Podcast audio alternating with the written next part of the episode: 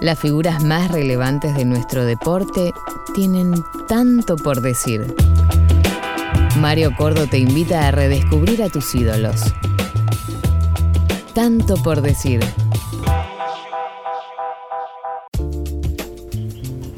Desde su lugar de capitán de los murciélagos se ha transformado en una voz de difusión del deporte paraolímpico de la Argentina. Decenas de premios individuales y un par de títulos en Copa América y Mundiales lo transformaron en un mito dentro de la historia del fútbol para no videntes. Su gran objetivo es dar el presente en Tokio 2021 para luchar por el único título que le falta, la medalla dorada olímpica. Hoy nos visita, en tanto por decir, Silvio Velo.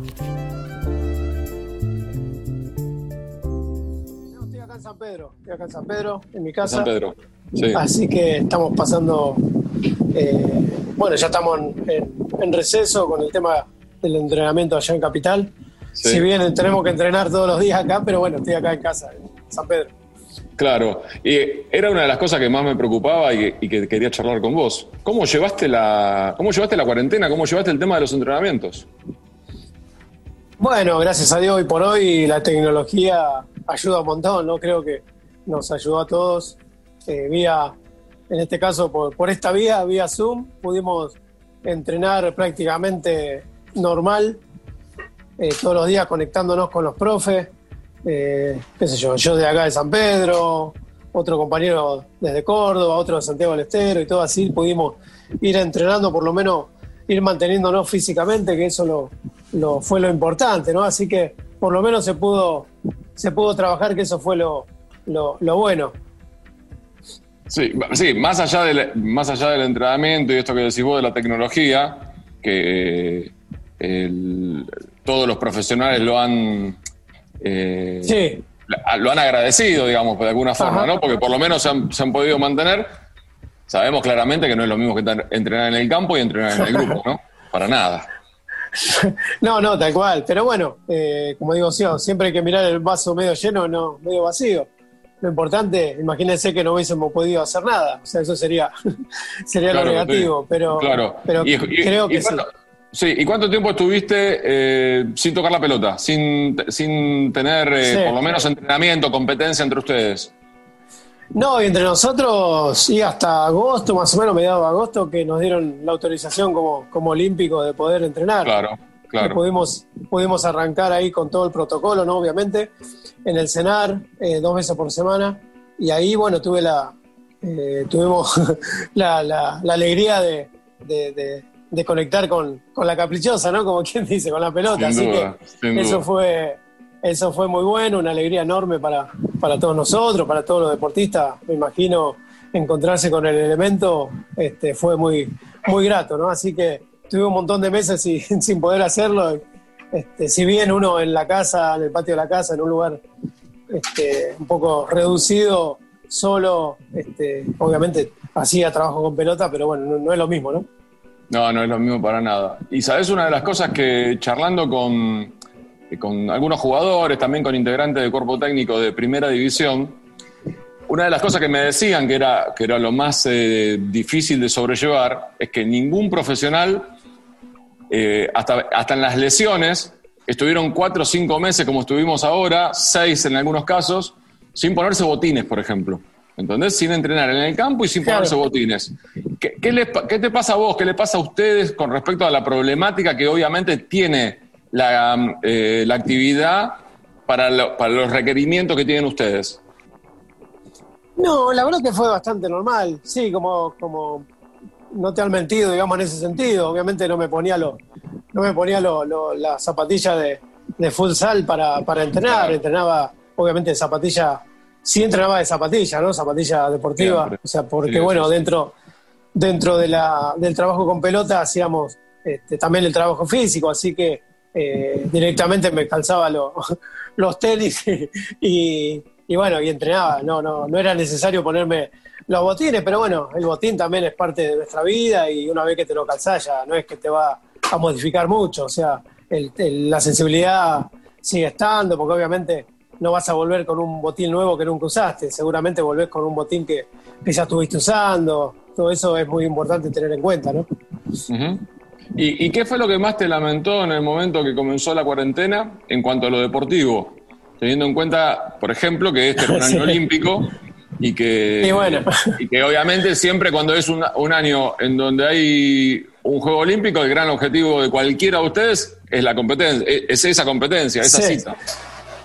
Sí, quizás eso, ¿no? Obviamente era el, era el, año que teníamos el, el objetivo eh, marcado, ¿no? Nosotros arrancamos a entrenar en febrero ya con, con la cabeza puesta en, en Tokio 2020, eh, que era en agosto, ¿no? Eh, pero bueno, este, inmediatamente en febrero tuvimos que guardarnos y entrenar desde casa, obviamente con, un, con algo que no estaba en los planes de nadie, esta pandemia y así que nos tuvimos que, reinventar, así como reinventamos nosotros, este, creo que todo el mundo tuvo que hacer lo mismo y nos escapamos esa, a esa realidad. Y, pero bueno, no, no, no es que me haya desesperado eso, ni, me haya agarrado un ataque de ansiedad, ni mucho menos. Creo que miré la parte positiva y dije, bueno, si, si porque bueno, sinceramente, eh, no sé si, si se hubiese hecho este año, eh, esto es una confesión, eh, hubiese llegado, ¿no? Porque no sé si está tan bien preparado físicamente, pero hoy por hoy, hoy por hoy me siento que, puedo dar pelea para, meterme en esa lista definitiva que me lleve a, Tokio 2021. Así que con eso te digo todo. O sea, para mí fue, fue importantísimo el parate este porque, bueno, me dio este, la, posibilidad y, la oportunidad de decir, che, fíjate que si, no haces esto no, no vas a llegar. Creo que fue, fue importante ese ese clic que hice y, bueno, hoy por hoy creo que estoy en, la pelea, ¿no? Me sorprendés con la cuestión de, que no, te sentías seguro de estar en la lista definitiva.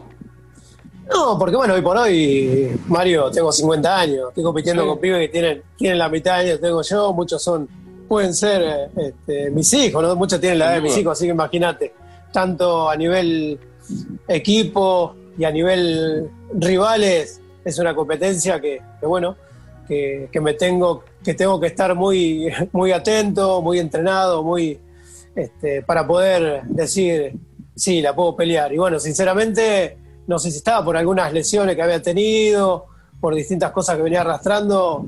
Mm, si, me si me apurás, te diría que no, no, sé si estaba para, para, para meterme en esa lista. Pero hoy por hoy, este, este año de, pandemia me ha dado la, la, posibilidad de poder entrenarme mucho mejor, mucho más a conciencia y, bueno, y en todos los sentidos, ¿no? Eso es lo importante. Así que este, a mí, sinceramente, me sirvió. O sea, obviamente sabemos que, esto es una, una, porquería, hablando mal y pronto, sabemos que, que, se nos fueron un montón de gente conocida, un montón de, seres queridos, pero bueno, a mí en ese sentido me, me sirvió como para poder estar eh, ahí peleando un lugar en, en, en esta posibilidad de Tokio 2021.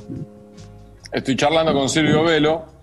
¿Y dónde, dónde sentís, Silvio, que, con el paso de los años em, la actividad se mm, ha, ha, generado una dificultad mayor? En esto que decías vos, en lo físico, técnicamente se ha mejorado mucho. No solamente te digo en la competencia en cuanto a selecciones, sino en la competencia, por ejemplo, para estar en la lista definitiva de una selección. ¿En dónde, en dónde sentís que, que te surge un inconveniente que quizás hace años no tenías. Claro, no, y creo que lo físico, lo físico, estando bien físicamente, lo otro no se va, lo técnico no se borra, ¿viste? Eso, eso es lo importante. Eso, hay una memoria, ¿no? Claro, hay una memoria que, está ahí, latente, ¿no? Entonces, pero bueno, siempre la tenés que ir acompañando cada vez más este, exigentemente o exigidamente con, la parte física.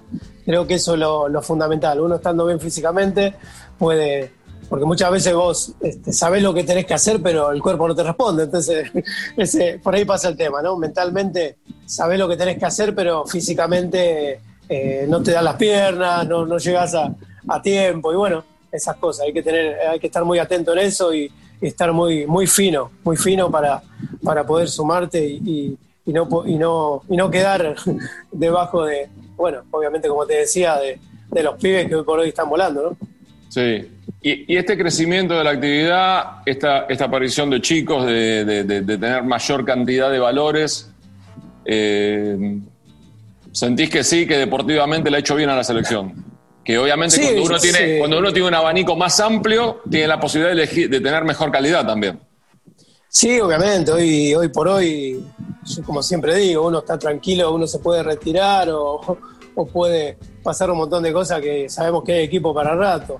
Se viene trabajando muy bien en, la parte de, inferiores, digamos, de, selecciones juveniles y, eso es muy importante.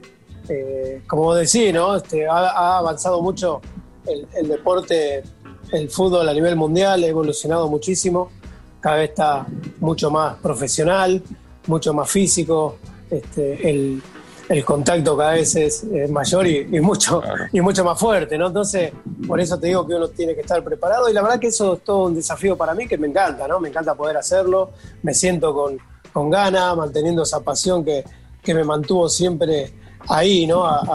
alerta, nunca, la verdad que esto de, haber ganado tantos títulos, eso para mí no fue una, una limitación, sino todo lo contrario. Este, todo lo que gané, ya lo gané. No, no es porque lo haya ganado, eso me da, me da un, un, plus de, poder ganar lo, próximo que viene. Para, para, eso tengo que seguir entrenando, volver a, a cero y, arrancar y entrenar y esforzarme como, como siempre si puedo, si quiero lograr si quiero lograr nuevamente este, lo que lo que gané en su momento, ¿no? Así que eso es lo que me mantiene bien, bien despierto y bien con actitud positiva se me ocurre que la autoexigencia que tenés es mucho mayor que la presión que podés llegar a sentir de, nosotros, de los de afuera, de, las expectativas que generás deportivamente. Que lo que te decís vos, tanto lo bueno como lo malo, ¿eh? Eh, supera a cualquier opinión o cualquier crítica que podemos llegar a hacer nosotros. Sí, sí, la verdad que, qué sé yo, por ahí de repente siento que, o por ahí me ven, me pueden llegar a ver jugar en este momento y quizá, obviamente, capaz que, estás a destiempo, pero bueno, es por la pretemporada, por, todo eso, ¿no? Pero sé que estoy trabajando a conciencia y que cuando, a la hora de, la verdad, digamos, este, obviamente eh, no va a depender de mí, no depende de mí el esto de, esto de meterme en esa lista que me diga estás en Tokio 2021, pero sí este, eh, estoy considero que va, que va a ser un problema para el técnico a la hora de, poder elegir, ¿no? Eso, este, eso me mantiene bien tranquilo. Eh, y bueno, después, como todo, ¿no? Tener la posibilidad de que te elijan o, no. El, el, cuerpo técnico va a decidir en su momento. Pero sí, la verdad que mucho este, lo de afuera no me interesa. Hoy me siento con muchas ganas, con mucha, con muchas ganas de, esto, de la, de, encontrarme con en ese momento, ¿no? Yo, la verdad que yo estoy mirando, yo miro, me, enfoco en, en Tokio 2021 y me imagino ya allá, no me imagino en que, uh, tengo que entrenar o tengo que esto. Sí, obviamente, sé perfectamente lo que tengo que hacer para poder estar en Tokio. Si no lo hago, eh, sé que no voy a estar, ¿no? Se entiende, se entiende perfecto. Silvio, ¿podemos hacer una pausa? ¿Podemos hacer un corte? ¿Cómo no? Vamos Y luego sigo charlando con Silvio Velo. Mario Cordo te invita a redescubrir a tu ciudad. Silvio, recién decías, eh, al final del bloque anterior, decías, yo ya me imagino en Tokio 2021, tengo que imaginarme, tengo que enfocarme en esto. Eh, es indudable, vos hace 50 años que respondés preguntas de este tipo, es indudable que genere una admiración muy grande tu, vida, tu, carrera, tus logros, ni hablar. Eh, pero me, interesa mucho esta cuestión de cómo te lo imaginas. ¿Cómo, es que te generás la imaginación de cosas que nosotros, para nosotros es habitual verlas, que nos lleguen sensorialmente por, con todos los sentidos, y vos dando una ventaja muy amplia, pero indudablemente con con un, con un desarrollo que nosotros somos incapaces de tener. Mirá, yo, siempre, cuando me entreno para algo, mayormente que me vengo entrenando hace 30 años ya para, para distintos compromisos, para distintos torneos, siempre me enfoco en lo mejor, en, estar, en hacer podio, en colgarme la medalla, en eso, en eso pienso, en eso me enfoco. Después, bueno, sabemos que en el camino puede pasar un montón de cosas que puedes llegar o no puedes llegar, pero uno se tiene que enfocar en eso, uno tiene que entrenar para ser el mejor, para lo mejor, para ganar.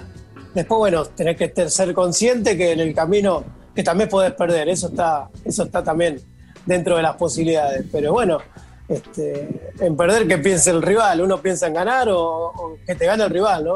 Eso, de esa manera es como me preparo, cómo se prepara este equipo, ¿no? Este equipo es un equipo que, bueno, que mentalmente se prepara de esa manera, siempre nos preparamos para cada torneo para dar lo mejor de nosotros, para, entregar este, todo lo que tenemos adentro, después te puede salir bien o mal, pero eso es lo importante, ¿no? Cuando uno vuelve vacío, eso nadie te puede reprochar nada. Entonces, este, de esa manera me enfoco, me enfoco en trabajar en lo que quiero, con mucha alegría, con mucha pasión, dejando todo en cada, en cada entrenamiento, eh, con esa pasión que tuve toda la vida por, por lo que quiero, ¿no? Porque la verdad que soy un apasionado más que del fútbol, de la vida, todo lo que emprendo le pongo esa pasión que, que, que por lo menos, si no lo logro, dejo todo para, para, por lo menos para intentarlo, ¿no? Así que eh, es esa manera que tengo, esa filosofía de, encarar las cosas y, de enfocarme en, el objetivo o en lo que quiero, ¿no?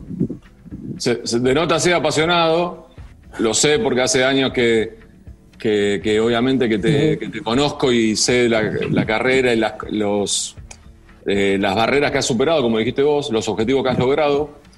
Pero sí te, quiero preguntar si lograste más de lo que imaginaste en su momento, sobre todo al comienzo de la carrera. Sí, calculo que sí. Este, pero bueno, obviamente ya cuando, lo, cuando, cuando era chico soñaba con, con jugar en la selección. Bueno, como decía Diego, ¿no? Yo quería jugar en la selección y, no sabía este, cómo, ni cuándo, ni dónde, porque está bien, había nacido con la pelota bajo el brazo, había nacido con la pasión del fútbol, pero había nacido ciego.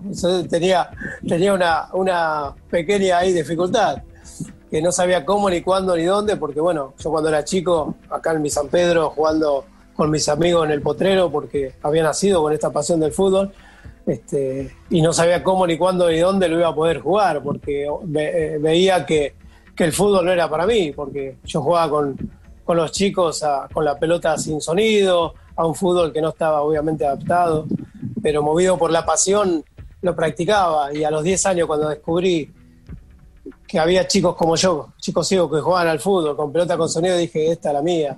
Qué fácil que era poner un cascabel a la pelota y, y hoy por hoy lo, puedo jugar. Entonces fue como un clic en mi vida eso, ¿no? Fue como decir, listo, lo que yo buscaba este, en mi más temprana edad, que era y, lo que soñaba, ¿no? Que era jugar en la Argentina, ponerme la camiseta, la camiseta de, nuestra selección, la camiseta de Boca, con todo lo que soñaba, ¿no? Desde chico.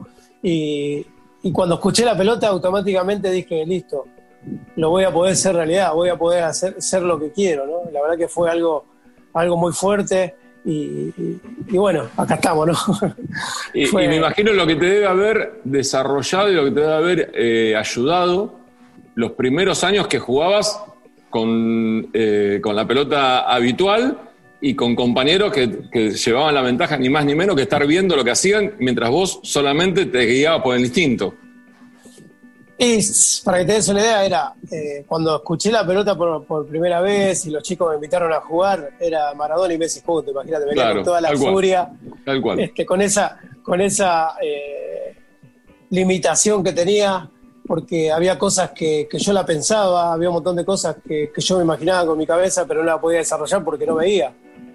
Pero una vez que pude escuchar la pelota y, que la pelota yo iba, la agarraba porque la escuchaba, sabía dónde estaba, prácticamente la veía, había, había recuperado la vista prácticamente, ¿no? Fue algo, una, alegría enorme, una emoción que, me salía del pecho toda esa alegría y la verdad que fue, fue hermoso ese momento, ¿no? Por eso lo, destaco siempre, que fue un antes y un después, porque ahí supe que iba a ser un jugador de fútbol. Después, este, no sé, obviamente iba a haber un montón de obstáculos, un montón de barreras en el camino, no había nada organizado, pero eso a mí no me importaba. Yo arranqué a jugar eh, eh, ahí con, con, mis pares eh, recreativamente hasta que, bueno, en el camino llegó un profe que también fue un poco visionario, el profesor Enrique Nardone, que conjuntamente con un brasileño y un español, fueron los que idearon el, reglamento de fútbol sala para ciegos y bueno, hoy por hoy le debemos a ellos estar jugando al fútbol, ¿no? Así que, pero bueno, me encontré con este señor, él, me llevó al,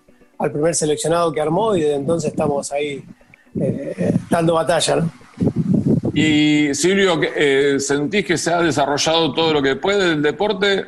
¿Que hay todavía instancias en donde se puede llegar a, seguir avanzando? Siempre se puede avanzar, pero hay algo que, con urgencia necesitaría la competencia, eh, la actividad en sí, la disciplina de, dar un paso adelante? Sí, sí, por suerte, como digo siempre, ¿no? Eh, lo mejor está por venir, ¿no? Hay un montón de cosas para, para desarrollar, para mejorar. Eh, quizás una de las, de las patas más flojas de todo esto sea la parte de difusión, ¿no? La parte de los medios, que se le dé más difusión, que se le dé más lugar al deporte paralímpico, ¿no? Yo creo que, hay un montón de cosas que yo creo que son, es mentira que no vende, ¿no? Este, creo que hay que, saberlo, que saberlo mirar. Yo creo que hay que la mayoría de, de los deportistas paralímpicos este, tienen algo que los olímpicos no tienen, tienen ese plus de, aparte de, ser buenos en lo que hacen, de ser maravillosos en lo que hacen, eh, tienen ese plus de, también de, superarse día a día, ¿no? Entonces yo creo que eso es importante, pero creo que vamos en camino, o sea, siempre se ha logrado un montón de cosas, pero hay, el techo todavía está eh, muy arriba, creo que el techo todavía no se ve, y eso es lo importante, eso a mí me pone contento porque sé que esto va, va a seguir mejorando, hay que seguir aportando mm, desde cada uno de su lugar, con su granito de arena, para que esto siga eh, pudiendo eh, ser más reconocido y, pudiendo ser más desarrollado, ¿no? Así que eh, ese es mi, pensamiento con respecto a eso. ¿E-, ¿Ese es tu objetivo después de que dejes la actividad? el, desarrollar y el crecimiento del deporte paralímpico? Ese fue mi objetivo de cuando, desde hace 30 años que tuve la, bendición de, vestirme con la camiseta argentina, ¿no? Siempre fue, una, fue, para mí fue la, lucha esa de, bueno, que creo que hemos logrado un montón de cosas. Cuando yo arranqué prácticamente esto era para la gente, para la sociedad, era una terapia, pobrecito el seguito, hace deporte, hace fútbol. Este, y la verdad que para nosotros no era así, para nosotros éramos, éramos chicos que, como tantos argentinos, como tantos pibes argentinos, sabemos que es el deporte número uno en el país, vibrábamos con, este deporte y éramos un apasionado del fútbol como tanto otro que hasta rompíamos la radio cuando perdía nuestro equipo o llorábamos cuando, cuando no se le daba, en mi caso a Boca, como, como toda mi familia. Y, bueno, esa pasión, o sea, más que iba más allá de que veas o que no veas. Entonces, este, por suerte, con esta, con esta selección fuimos rompiendo un montón de barreras, un montón de, mitos que, había en la sociedad, ¿no? Y hoy por hoy creo que somos una selección reconocida de nuestro país, más allá de que, de que seamos olímpicos o, paralímpicos, ¿no? Eso fue lo, importante y, la verdad que eso un poco me llena de, me da cierta satisfacción el hecho de poder decir, eh, bueno, que hemos hecho, que hemos aportado nuestro granito de arena para que, para que esto suceda, ¿no? Y la verdad que la gente, hay un montón de gente que se siente muy identificada con nosotros, más allá de que, que bueno, que, seamos paralímpicos, olímpicos, eso, este, eh, más allá de eso, ¿no? Estoy hablando con Silvio Velo. Recién dijiste algo que es eh, la actitud del hincha muchas veces de romper la radio cuando, cuando su equipo pierde y, apasionado del fútbol como, como te reconoces, quiero saber cuánto eh, ha ayudado la radio a lo largo de toda tu vida para que vos tengas el amor que tenés por el fútbol. No, y bueno, un montón. Yo a la radio le debo todo, toda la información que me nutrí desde, que tengo uso de razón prácticamente, que escucho los partidos Ahora no tanto, después de grande no tanto porque lo pude, lo pude, pude ser un profesional yo del fútbol. Pero cuando era chico que no sabía que esto podía suceder, escuchaba todos los partidos, tanto de primera, del ascenso, sabía todo, sabía cómo había salido Sacachispa, con todo el respeto, ¿no? Por, por Sacachispa, pero, pero no sabía, o sea, porque bueno, eso me lo permitía la radio y la verdad que, obviamente escuchar los partidos por radio y por hoy eh, a veces escucho los partidos y, bueno, me acuerdo de eso y, me da cierta, cierta nostalgia, ¿no? Y la verdad Contame a quién escuchabas, contame qué relator te gustaba no, y bueno, mi, mi, relator de cabecera como ese es Víctor Hugo Morales, obviamente. Sin duda. es el padre de los relatores y, bueno, este, creo que, que, relató como nadie el mejor gol de todos los tiempos, ¿no? Así que, este, nada, Víctor Hugo, desde que arrancó en, Sport 80, ¿verdad? Con eso te digo todo. Sí, sí. Este, este, lo sigo, lo seguí toda la vida, así que siempre me, me describió el fútbol como, como que yo lo estuviera viendo, ¿no? Así que fue algo, algo maravilloso. Hoy por hoy la tele se acerca muchísimo a la radio, por suerte. Pero cuando yo era chico no, porque nombraban, o sea, tenía que ser, tenía que, ser un tipo del fútbol, digo, un pibe del fútbol para, para darte cuenta, porque nombraba, nombraba a los tipos, o sea, nombraba a los jugadores. Entonces vos sabías que. entonces vos si, si era si sabías de fútbol te das cuenta por los nombres, ¿no? Que, de qué equipo era, quién atacaba o quién, quién tenía la pelota. Pero si no te nombraba o, por qué o por qué sector de la cancha podía llegar a estar el juego. Claro, claro. Era un poco.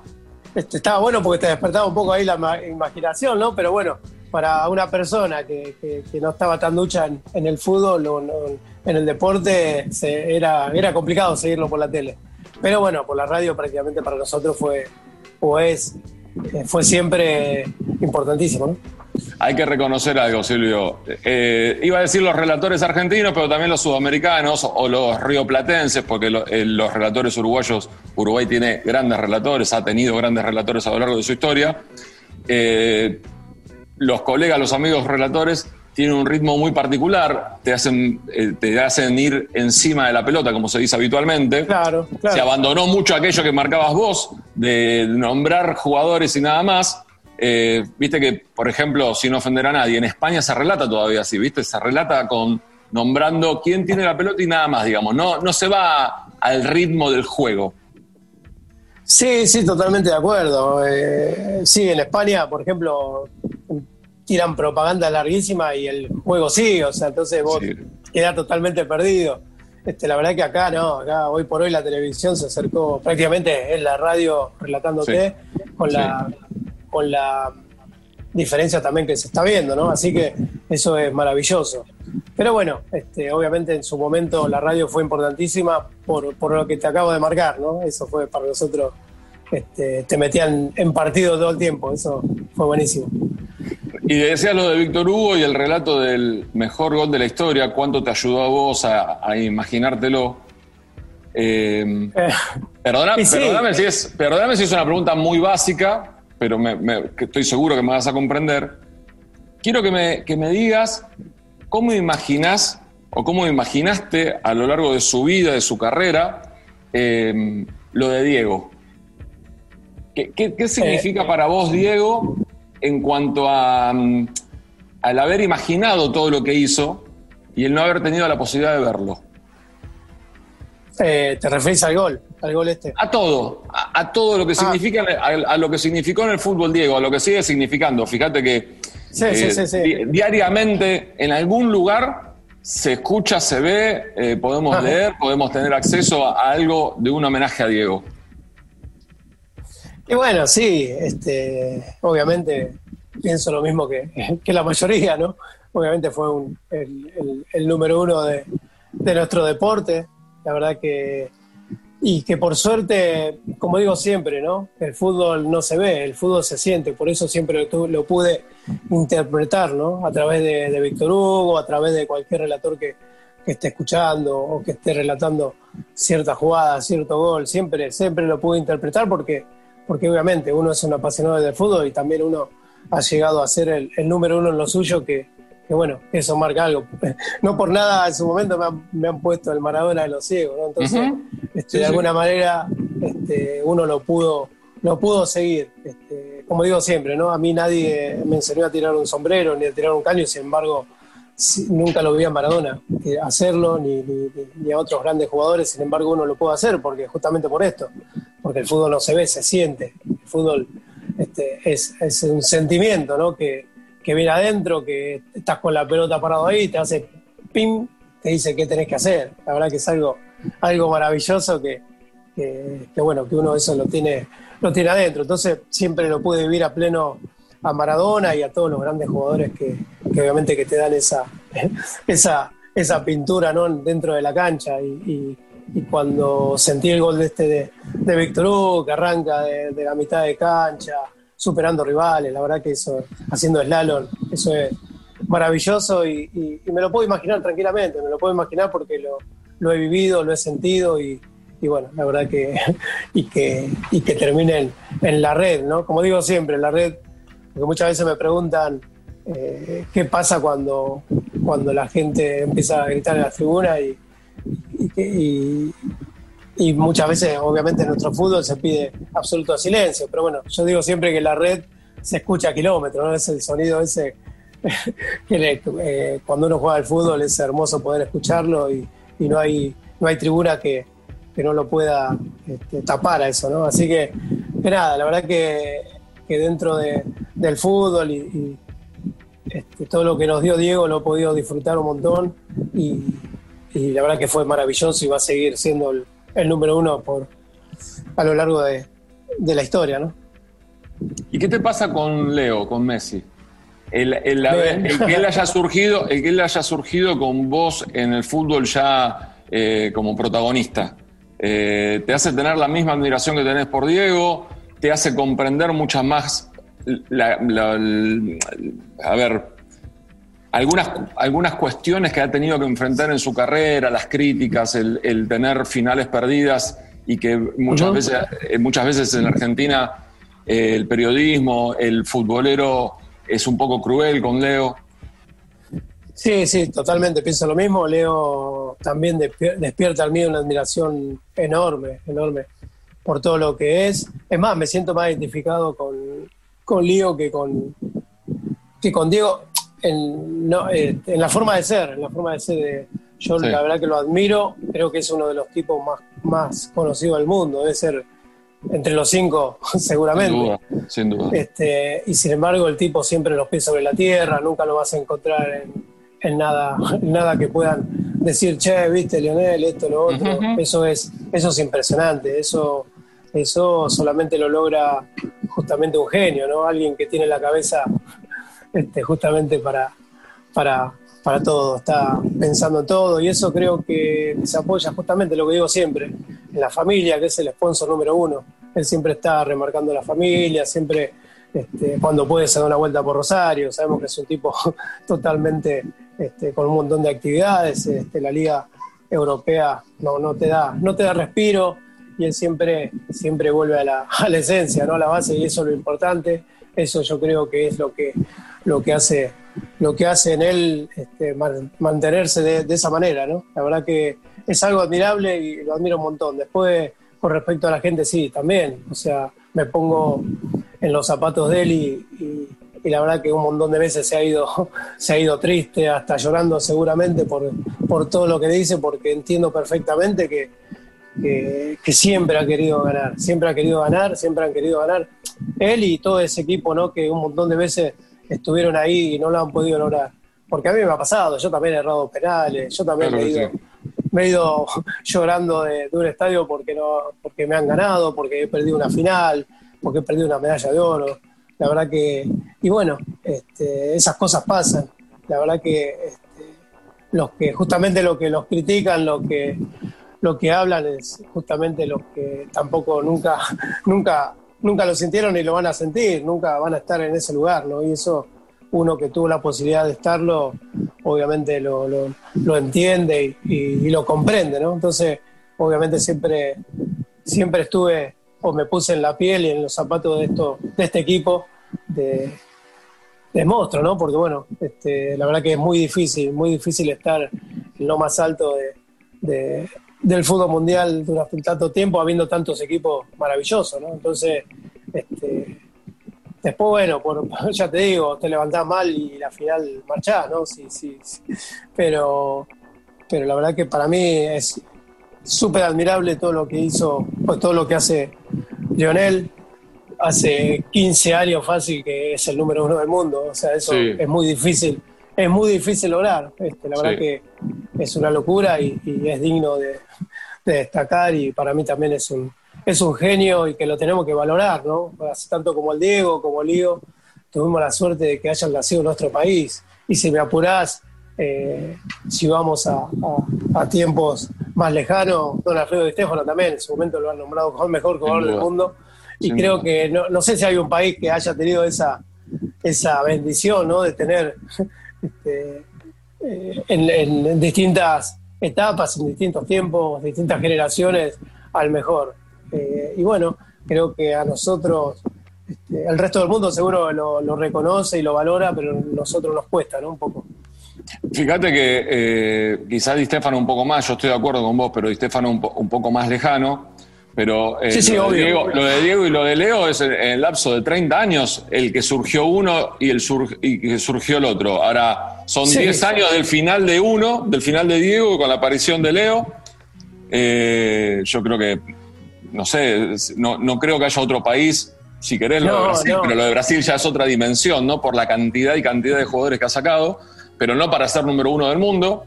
Y hemos sido unos privilegiados ¿eh? en, haber tenido la posibilidad de convivir con, los dos, con los dos. Totalmente, fuimos, eh, somos, somos elegidos en ese sentido. O sea, no, no, no por nada exportamos jugadores como, como naranja. Digamos. Yo soy de San Pedro y, las naranjas, las naranjas de acá salen porque bueno, este, son una de, de, las mejores naranjas, ¿no? Del, del país y salen para todo, para todo lugar del mundo. Entonces, yo digo, siempre los jugadores salen de acá como, como muchas veces ni, ni, pueden debutar en, su equipo y ya están, ya están jugando en otros lugares del mundo. La verdad que eso es maravilloso. Y bueno, eso se lo debemos a estos, a estos monstruos, ¿no? Que, a lo largo de la historia del fútbol este, siempre, siempre hemos tenido ese lugar eh, tan particular que, que hemos, no hemos sabido ganar siempre, ¿no? Es verdad, es verdad. Silvio, ¿podemos hacer la última pausa? ¿Escuchamos un poquito de música? Dale, cómo no. Sí, y luego sigo charlando con Silvio Velo. Tanto por decir, una charla entre amigos, en Club 947. Silvio, te, tengo que hacer una confesión, un poco menos que antes, pero eh, cuando era más chico, más joven, le tenía mucho miedo a la altura, mucho miedo a la altura. Viví durante muchos años en un eh, noveno piso, en un octavo piso, y poco a poco lo tuve que ir perdiendo porque no me quedaba otra. Esa cuestión de, por ejemplo, paracaídas, no hay forma que lo vaya a, hacer en algún momento. Y escalar una montaña, no hay forma ni que me convenzan, ¿no? ni me interesa probarlo ni nada por el estilo. Yo lo miro desde acá abajo, ustedes suban. Claro. Contame cómo fue tu experiencia, por favor, de, el ascenso a la Concagua. Y bueno, fue todo, como decir, fue todo un desafío, ¿no? Yo tampoco, no tenía ni idea. Eh, no tenía, nunca siquiera me había subido a un cerro, ¿no? Y me encontré, me estaban convocando para una expedición a una de las montañas más altas del mundo. Y la verdad que fue, todo un desafío. Lo acepté por eso, ¿no? Porque uno siempre está con el mensaje de que se puede y que no es imposible. No podía decir que no, así que me sumé no podía decir que no, qué bueno, no podía decir que no, pero por dentro me parece que no estaba tan convencido. Totalmente, sabía que, sabía que me iba a encontrar con un montón de dificultades, con un montón de barreras, de, de, obstáculos, pero bueno, justamente lo, lo quería por eso, ¿no? Porque uno este, más allá de con palabras, tiene que demostrar con hechos de que se puede, ¿no? Así que ahí me, sumé a esta expedición y la verdad que fue espectacular. En principio, también debo reconocer que no me equivoqué, o sea, tuve miedo, tuve, tuve un poco de. Me encontré con todos esos obstáculos del clima, del terreno, de la altura. Pero nada, la verdad que fue algo, algo maravilloso algo muy lindo. Si bien no pude hacer cumbre, me quedé muy cerca, me quedé ahí en la última fase. Pero, pero bueno, hasta ahí, ese fue mi techo, ¿no? Este, debo reconocer que, dejé todo para, para, poder hacerlo. Al otro día, cuando uno nos teníamos que levantar para atacar cumbre, como quien dice, eh, bueno, yo prácticamente no, no me levanté, no, no estuve, no estuve. Pero, pero bueno, este, fue una experiencia una experiencia maravillosa que, la verdad que me dejó un montón de enseñanza, ¿no? Este, esto de, estar ahí en, la montaña, de, valorar un montón de cosas. Eh, nada, con, con, 20 grados bajo cero, con la nieve, enterrado hasta la rodilla. Bueno, este, un montón de, cosas que, estuvieron muy buenas y, y, la verdad que lo volvería a hacer, lo volvería a hacer tranquilamente. Qué, increíble que. Cuánto uno se limita a sí mismo, ¿no? Eh, porque de lo que te decía eh, en cuanto a, al, lado de tu historia, obviamente es una pavada anecdótica, lo mío ni siquiera es graciosa, pero el, tenerle temor a la altura tiene que ver mucho con lo visual y capaz que no sé si en algún momento sos consciente de lo que estás haciendo, ¿no? Colgado ahí arriba. Eh, sí, o sea, en realidad eh, eso es un poco mito, ¿no? Este, te puedo asegurar que, uno también, eso se siente también, es como el fútbol más o menos la altura, eso se siente, no necesitas ver para, para tener ese, ese miedo, ese, esa inseguridad que te, que te genera, ¿no? Porque bueno, también en su momento hice saltos ornamentales, que estuve también en un reality, en un reality y también te puedo asegurar que tirarme la pileta de esas alturas este, fue, fue bastante complicado también, ¿no? Este, y tuve que superar eso, justamente el miedo a la altura, este, a, ese, a ese temor, ¿no? A, a, tirarme a un lugar que prácticamente no estaba viendo. Yo, cuando me puse a trabajar con los coaches, la manera de medir la distancia de la plataforma, de la plataforma al agua era tirando un objeto siempre tiraba una J, por ejemplo, y, auditivamente medía aproximadamente la distancia, ¿no? Pero, pero bueno, hubo un. Me acuerdo que cuando me tuve que tirar de tres metros, estuve fácil en la plataforma dos horas parado ahí diciendo me tiro o no me tiro, por el miedo que tenía, ¿no? Hasta que lo pude superar y bueno, después eh, pude terminar, pude llegar a la final tirándome con doble vuelta mortal adelante de los 10 metros algo que en dos meses, eh, pude hacer en dos meses que, un deportista lo, lo, practica en años, ¿no? La verdad que eso fue, fue maravilloso y, también, pero sí, el, hecho de, del miedo a la altura y el, no tener la certeza de, de, dónde estaba cayendo, y bueno, lo mismo que pasaba en la Concagua, ¿no? Pero bueno, todo eso se supera, todo eso se supera. Siempre, siempre uno tiene que ir para adelante, después este, con actitud y, después eh, dándole vuelta, dando, dando vuelta a las cosas, este, se, encuentra, se encuentra la solución. Todo problema tiene su, solución y, bueno, no hay que enfocarse en los problemas, sino en la solución y, ponerse a trabajar en, en, buscarlo, ¿no? Ah, es, una, es una maravilla, pero digamos, se me ocurre que con eh, saltos ornamentales tampoco lo haría, creo. Pero sí, pero sí hay una cuestión que quizás sí lo intentaría, pero sí hay una cuestión que que vos sabés que el terreno no te va a modificar, digamos, que hay una altura, que es mucha, obviamente, que hay que tirarse con, estilo, que hay que tirarse bien, que vas a ser puntuado, todo, pero lo otro, que es contra la naturaleza, contra la montaña, te vas encontrando con adversidades que no estaban contempladas constantemente, constantemente. Sí, sí, obviamente, obviamente son, son distintos desafíos. Este, igualmente, esto de Rally también me dejó un montón de, de cosas, de cosas buenas, ¿no? De cosas lindas. Y, bueno, y la montaña, eh, ¿para qué contarte, no? O sea, lo que, lo que digo siempre, me dejó creo que cuando bajé no, no era la misma persona, ¿no? Así que con eso te digo, te digo todo. La verdad que, que sí, me encontré con un montón de, de estas cosas que, que hablábamos, el terreno, las dificultades, pero bueno, por suerte se, se pudieron superar hasta que la altura me dijo, hasta acá llegaste, ¿no? El, mal de altura, digamos. Pero bueno, un techo, como dijiste vos, eh, llegaste a tu techo, pero un techo mucho más alto que el que tenemos cualquiera de los mortales, ¿eh? eso te lo puedo asegurar. Claro, es como, como cuando me pongo un objetivo en el fútbol. Este, el, rival, el rival por ahí te dice, hasta acá llegaste, chao, esta vez la medalla me la llevo yo. Y bueno, me pasó algo parecido, pero justamente cuando uno entrega todo por el objetivo, no hay reproches y, nada, baja la cabeza y te baja tranquilo, ¿no? ¿Qué va a hacer? Hasta acá llegué. Silvio, ¿tenés en mente, eh, como decís vos, focalizado la próxima, entre comillas, locura, el próximo sueño que tenés por cumplir? A pesar de que se me ocurre que hay cosas que aparecieron, como en el fútbol, como en la, como en la carrera futbolística, que no tenías contemplada. ¿no? En algún momento, no sé si se te ocurrió eh, el ascenso de la Concagua y sin embargo, cuando te presentaron la idea, dijiste sí. Tampoco se te había ocurrido hacer saltos ornamentales eh, con 25 puntos de rating y lo hiciste también.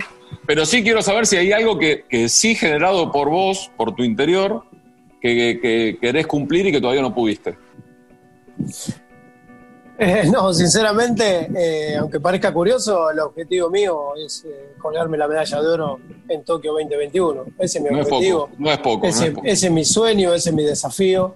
Eso, tengo medalla de bronce, tengo medalla de plata, tengo campeonato del mundo, pero me falta la de oro para un deportista y, y, lo digo porque está dentro de las posibilidades de poder lograrlo. ¿no? Tantas veces estuvimos tan cerca que por qué no va a ser esta vez. Entonces, por eso estoy me estoy sacrificando, no sé sacrificando, pero esforzándome para poder estar, para poder lograrlo, este, entrenando día a día con, todas las expectativas puestas ahí, porque bueno, hoy por hoy estoy enfocado en eso.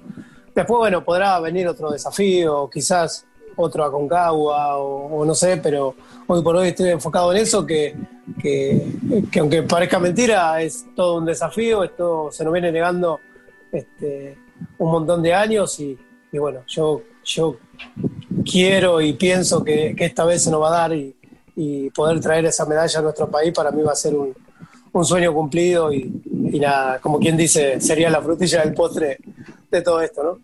Indudablemente, indudablemente. va a ser el cuarto Juego Olímpico, ¿no? ¿Ya estuviste en tres? Eh, a ver, no, el quinto sería. El quinto, tres medallas. Claro. Tres con medalla, uno sin medalla y este ah, sería el quinto. no, está este bien, está bien, ahora sí, ahora sí estuve. Antes sí, antes sí me había equivocado. Y, Así es. Y la, cuestión de, cuánto, te preocupa que la, organización, si es que se puede lograr que, se jueguen los Juegos Olímpicos, porque obviamente que viste que hay una cuestión de a nivel mundial que pone en duda absolutamente todo, más allá de la, de la aparición de la vacuna, ¿no? De la vacuna. Sí, sí, sí, creo que está como, como todo el mundo, ¿no? Es toda una, una incertidumbre total, este, uno, algo que nos tiene ahí, algo incierto, ¿no? Que no se sabe, pero bueno, apostemos a, que se van a hacer y, pensemos, pensemos lo mejor. Después, bueno, a la hora del momento, si no se hace, ya, ya se verá, ¿no? Pero creo que todos estamos pensando en que se van a hacer de alguna manera u, otra, se le va a buscar la vuelta para poder hacerlo. Y, nada, yo hoy por hoy en mi cabeza está, está agosto del 2021. Y después, bueno, si no pasa, seguramente se correrá para otra fecha. Y, sí, y sí, como dijiste vos, que te benefició y, este, y te sentís mucho mejor que el año pasado, por ejemplo. Que, hace, sí, que el año pasado, que en diciembre, que en diciembre del 2019. Sí, sí, totalmente. Este, totalmente me siento, me siento mucho mejor. Este, así que calculo que ya para agosto, nada, creo que voy a estar bien, este, bien para, para poder estar eh, para poder estar disponible para si el técnico quiere contar con, con mi servicio, como quien dice.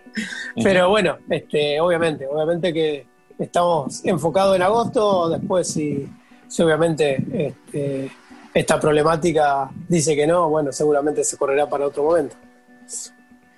Ojalá, ojalá que, se pueda llevar adelante y, obviamente, eh, ojalá y escuchándote y sabiendo un poco de tu carrera, el objetivo lo vas a lograr de estar en, la lista definitiva.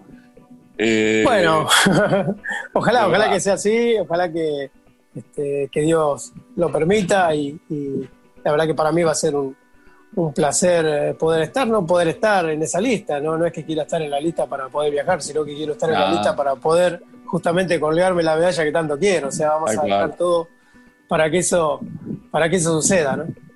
Es así. Silvio, para mí un placer, la admiración de siempre, eh, que tengas un gran año, que tengas un gran 2021, que no solamente se te cumpla el deseo de estar y de poder ganar la medalla dorada sería realmente un sueño, pero que se te cumplan todos tus deseos a nivel personal también. Bueno, Mario, gracias por, la nota, gracias por, por dejarme difundir en qué estamos, en lo que hacemos y, la verdad que es maravilloso poder, poder contar y poder hacerlo, ¿no? Este, contarle de nuestros sueños, ¿no? Así que el agradecido soy yo, un abrazo grande a todos y, y bueno, que Dios los bendiga. Un placer, un placer, Silvio. Un gran abrazo. Feliz año. Chao, chao, Mario. Chao, chao. Igualmente. Chao. Tanto por decir. Una charla entre amigos. En Club 947.